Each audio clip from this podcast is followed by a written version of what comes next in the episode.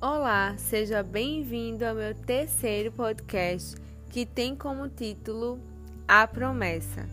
Todos nós temos uma promessa em comum, que é a promessa da vida eterna. Vemos no livro de 1 João, capítulo 2, versículo 25. Diz assim: E essa é a promessa que ele nos fez, a vida eterna. Mas temos promessas individuais que Deus faz separadamente a cada um de nós.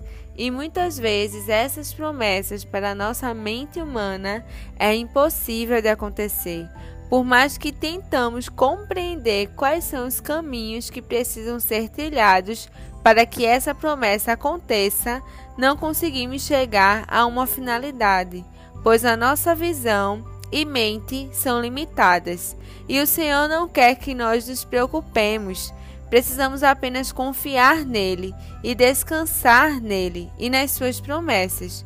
Em Mateus 19, 26, Jesus disse: Para o homem é isso impossível, mas para Deus tudo é possível.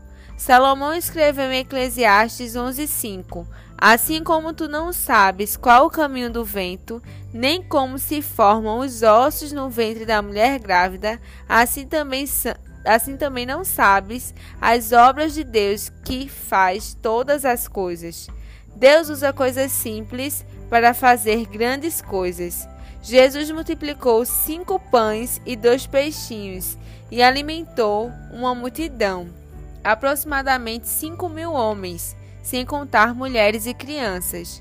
Deus muda situações, circunstâncias, mas ele não muda. Ele é o mesmo ontem, hoje e sempre. Ele é imutável. O Senhor é dono do universo, do ouro, da prata. Ele comanda tudo. Tem soberania sobre todas as coisas.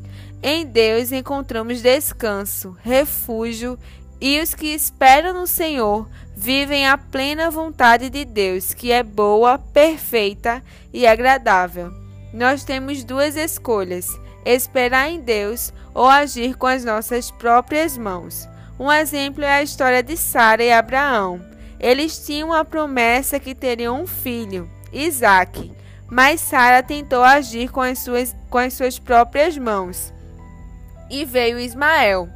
Sara precisou errar, aprender com o erro e depois esperar de fato o que Deus tinha para a vida dela e da sua família. E o que antecipa o momento do cumprimento da promessa é o processo de preparação. Tudo que está ao nosso alcance fazer, devemos fazer. Um exemplo é a história de Esther, que viveu um período de 12 meses de preparação até se encontrar com o rei. Não adianta querer acelerar as coisas. Confie no Senhor, Ele tem o melhor Seja feliz no processo e se prepare para desfrutar das promessas de Deus na sua vida.